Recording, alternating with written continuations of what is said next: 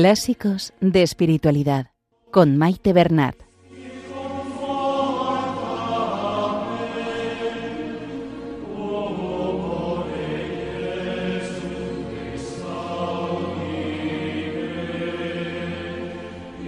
Un saludo a todos los oyentes de Radio María y bienvenidos al programa Clásicos de Espiritualidad.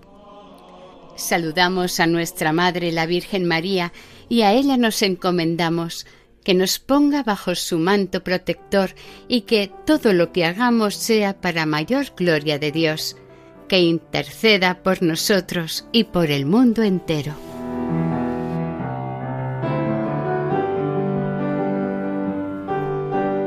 Estimados oyentes, en este programa Clásicos de Espiritualidad estamos leyendo la tercera parte del libro Introducción a la vida devota de San Francisco de Sales. En el programa anterior escuchamos el principio del capítulo 6 que terminaremos hoy y también escucharemos el capítulo 7. En el capítulo 6, San Francisco de Sales empezaba por explicar qué es humildad y qué es abyección y las diferencias entre ambas. En el capítulo 7 aprenderemos cómo compaginar la humildad y conservar el buen nombre o la buena fama ante el mundo o las circunstancias en las que vivimos.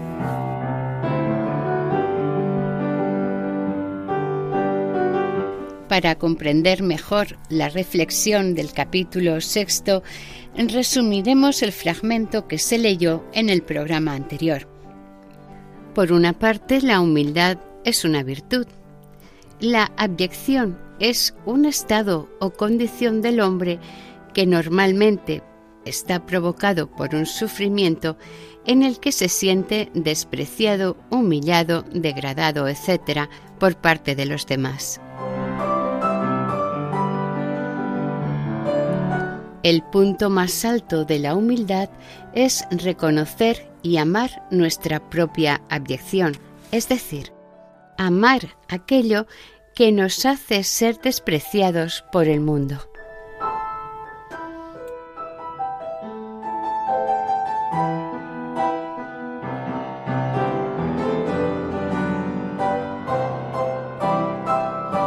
Comenzamos la lectura.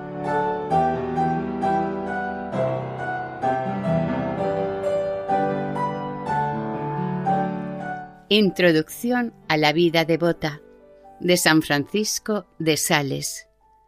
Tercera parte.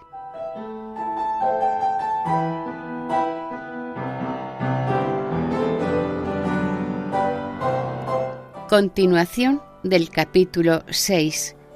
Que la humildad hace que amemos nuestra propia abyección.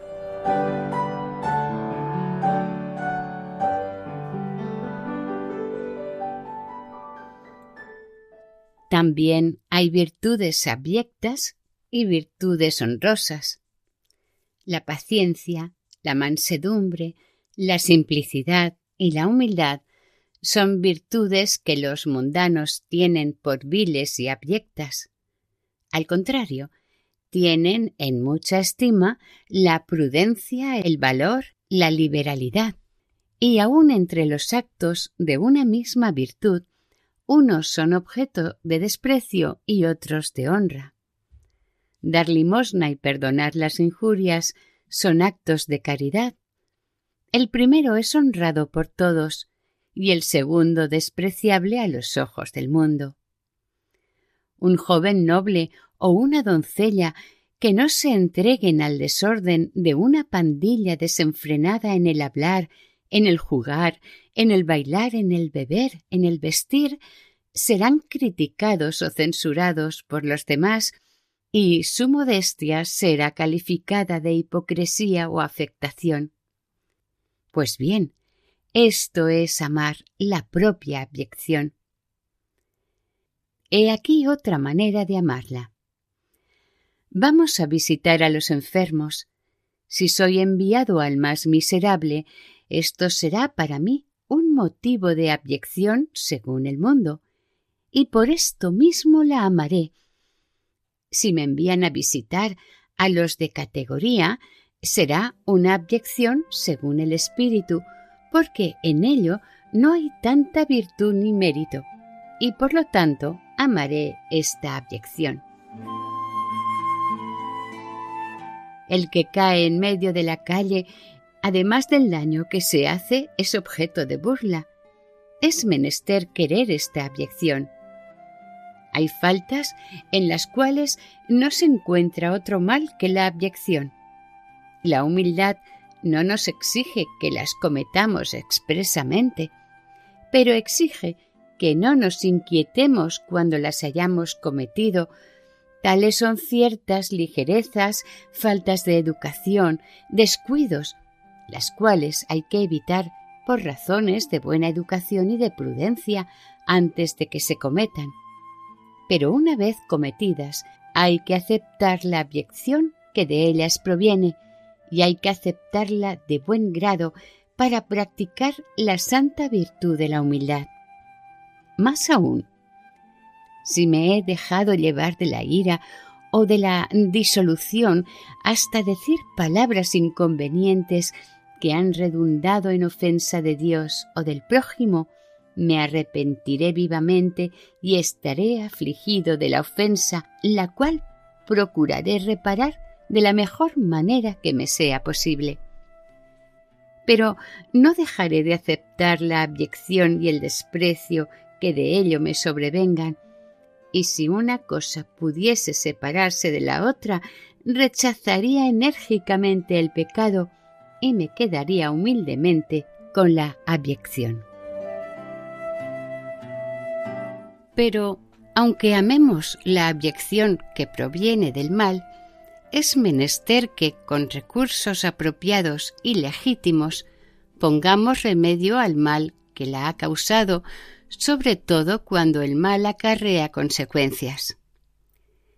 Si tengo en el rostro algún mal repugnante, procuraré su curación, pero sin olvidar la abyección que trae consigo.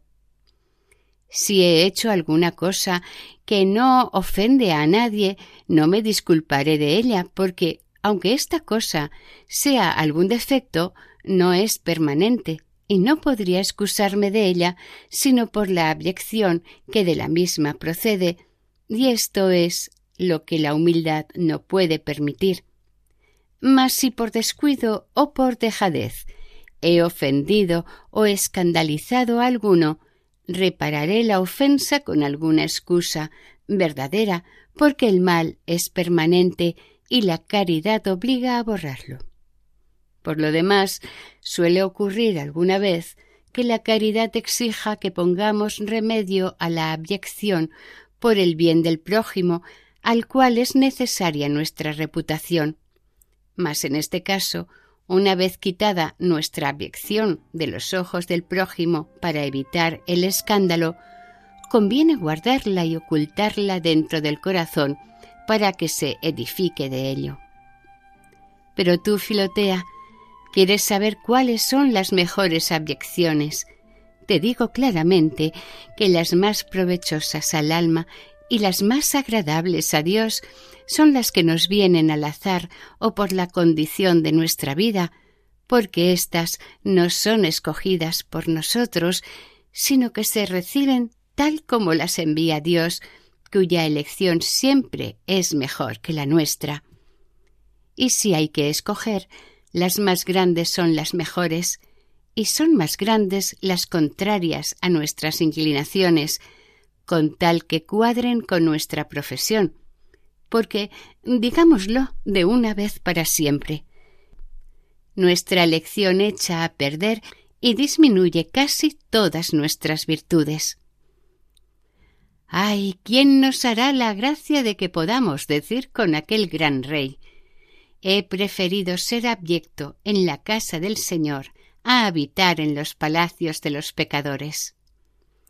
Nadie puede decirlo, amada Filotea, fuera de aquel que para ensalzarnos vivió y murió de manera que fue el oprobio de los hombres y la abyección de la plebe. Te he dicho muchas cosas que te parecerán duras cuando las consideres, pero créeme, cuando las practiques serán para ti más agradables que el azúcar y la miel.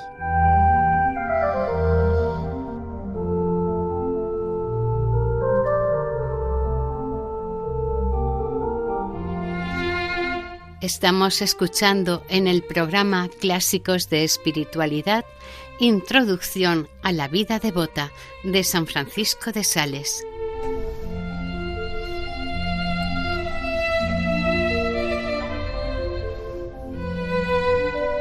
Capítulo séptimo. ¿Cómo se ha de conservar el buen nombre practicando a la vez la humildad?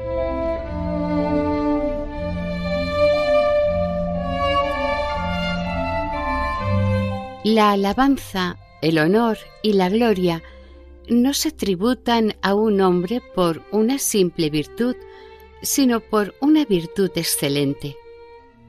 Porque por la alabanza queremos persuadir a los demás que aprecien la excelencia de alguien. Por el honor significamos que le apreciamos nosotros mismos. Y la gloria, a mi modo de ver, no es otra cosa que cierto resplandor de la reputación que irradia del conjunto de muchas alabanzas y honores. De manera que las alabanzas y los honores son como las piedras preciosas, de cuyo conjunto irradia la gloria como un brillo. Ahora bien, la humildad que no puede sufrir que nosotros nos creamos más encumbrados o que hemos de ser preferidos a los otros, tampoco puede permitir que busquemos la alabanza, el honor y la gloria que se deben a la sola excelencia. Con todo, la humildad está conforme con la advertencia del sabio, el cual nos dice que tengamos cuidado de nuestra fama, porque el buen nombre es la estima no de excelencia alguna, sino de una simple y común probidad e integridad de vida, cuyo conocimiento en nosotros no impide la humildad, como tampoco impide que deseemos la reputación de ello. Es verdad que la humildad despreciará la buena fama eh, si la caridad no tuviese necesidad de ella.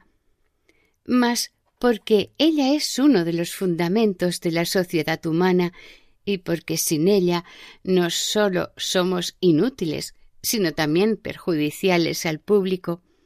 Por este motivo, a causa del escándalo que aquel recibiría, exige la caridad y la humildad admite que deseemos y conservemos cuidadosamente la buena fama. Además, así como las hojas de los árboles, que de suyo no son muy apreciables, no obstante, sirven mucho, no sólo para embellecerlos, sino también para conservar los frutos mientras son tiernos. De la misma manera, la buena fama, que de suyo no es cosa muy deseable, no deja de ser muy útil no solamente para el ornato de nuestra vida, sino también para la conservación de nuestras virtudes, especialmente de las virtudes todavía tiernas y débiles. La obligación de conservar nuestra reputación y de ser tales cuales se nos reputa nos obliga a un esfuerzo generoso, a una firme y dulce violencia. Conservemos nuestras virtudes, mi querida Filotea, porque son agradables a Dios grande y soberano, objeto de nuestras acciones. Mas así como los que quieren guardar los frutos no se contentan con confitarlos, sino que los ponen en recipientes propios para la conservación de los mismos. De la misma manera, aunque el amor divino sea el principal conservador de nuestras virtudes, podemos, no obstante, emplear el buen nombre como muy útil y propicio para dicha conservación. No es menester, empero, que seamos demasiado celosos, exactos y puntillosos en esta conservación, porque los que son demasiado delicados y sensibles en lo tocante a su reputación se parecen a los que toman medicamentos para toda clase de pequeñas molestias. Estos, al querer conservar su salud, lo pierden todo, y aquellos, queriendo conservar tan delicadamente la reputación, la pierden completamente, ya que con este desasosiego se vuelven extraños, quejumbrosos, insoportables y provocan la malicia de los murmuradores. El disimular y el despreciar la injuria y la calumnia es ordinariamente un remedio mucho más saludable el resentimiento la contestación y la venganza. El desprecio esfuma aquellas ofensas, pero el que se enoja parece que las confiesa. Los cocodrilos no dañan sino a los que los temen, y la maledicencia únicamente a los que la llevan a mal. El temor excesivo de perder la fama arguye una gran desconfianza del fundamento de la misma, que es la verdad de una vida buena. Los pueblos que sobre los grandes ríos sólo tienen puentes de madera temen que se los lleve la corriente al sobrevenir cualquier inundación. Pero los que tienen los puentes de piedra sólo temen las inundaciones extraordinarias. Asimismo, los que tienen un alma sólidamente cristiana desprecian ordinariamente los desbordamientos de las lenguas injuriosas. Pero los que se sienten débiles se inquietan por cualquier cosa. Es cierto, Filotea, que el que quiere tener buena reputación delante de todos la pierde totalmente y merece perder el honor el que quiere recibirlo de los que están verdaderamente infamados y deshonrados por los vicios. La reputación es como una señal que da a conocer dónde habita la virtud. La virtud, por lo tanto, ha de ser en todo y por todo preferida. Por eso, si alguien te dice eres un hipócrita, porque practicas la devoción o bien te tiene por persona apocada porque has perdonado una injuria. Ríete de todo esto, porque aparte de que estos juicios los hacen personas necias y estúpidas, aunque hubieses de perder la fama, no deberías dejar la virtud ni desviarte de su camino, porque se ha de preferir el fruto a las hojas, es decir, el bien interior y espiritual a todos los bienes exteriores. Hemos de ser celosos, pero no idólatras de nuestro buen nombre. Y si no conviene ofender el ojo de los buenos, tampoco hay que desear contentar el de los malos. La barba es un adorno en el rostro del hombre y los cabellos en la cabeza de la mujer. Si se arranca del todo el pelo de la cara y el cabello de la cabeza, difícilmente volverán a aparecer. Pero si tan solo se corta el cabello y se afeita la barba, pronto el pelo volverá a crecer y saldrá más fuerte y más áspero. De la misma manera, aunque la fama sea cortada o del todo afeitada por la lengua de los maldicientes, que, como dice David, es una navaja afilada, no es menester inquietarse, porque pronto volverá a salir no sólo tan bella como antes, sino mucho más fuerte.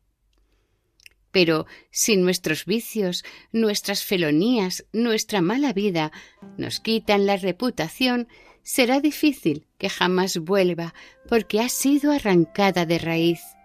Y la raíz de la buena fama es la bondad y la probidad, la cual, mientras permanece en nosotros, puede reproducir siempre el honor que le es debido.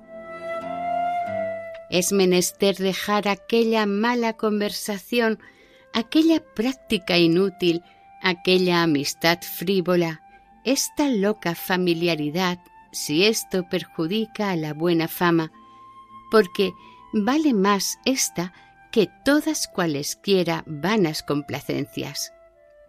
Pero si a causa del ejercicio de la piedad, del adelanto en la perfección y de la marcha hacia el bien eterno, murmuraran, reprenden o calumnian, dejemos que los mastines ladren contra la luna, porque si pueden levantar algún concepto desfavorable a nuestra reputación y de esta manera cortar a rape los cabellos y la barba de nuestra fama, pronto renacerá ésta, y la navaja de la maledicencia servirá a nuestro honor, como a la viña sirve la podadera, por la cual aquella crece y ve multiplicados sus frutos.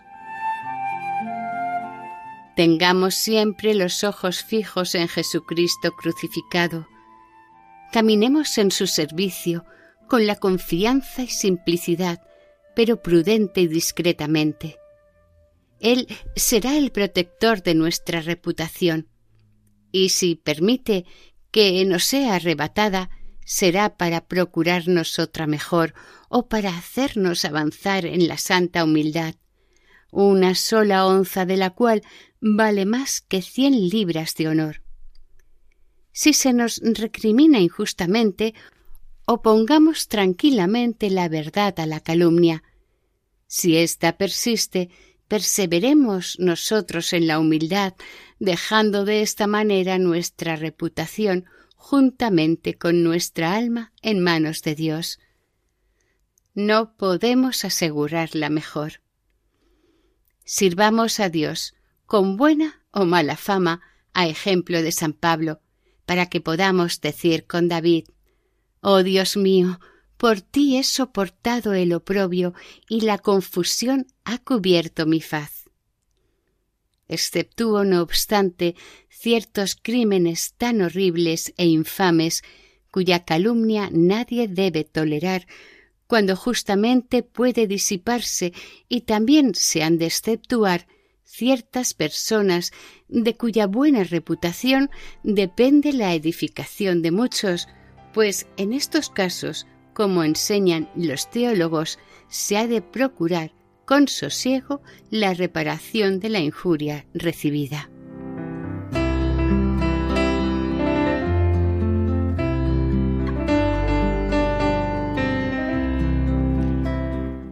Y hasta aquí el programa de hoy.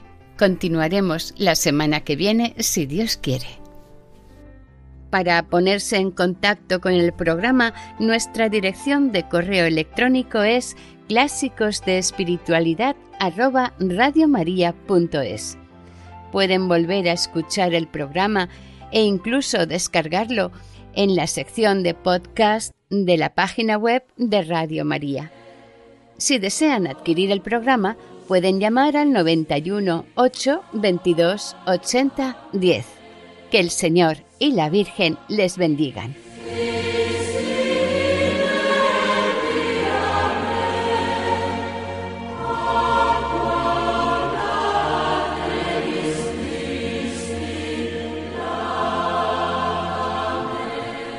Han escuchado en Radio María Clásicos de Espiritualidad con Maite Bernat.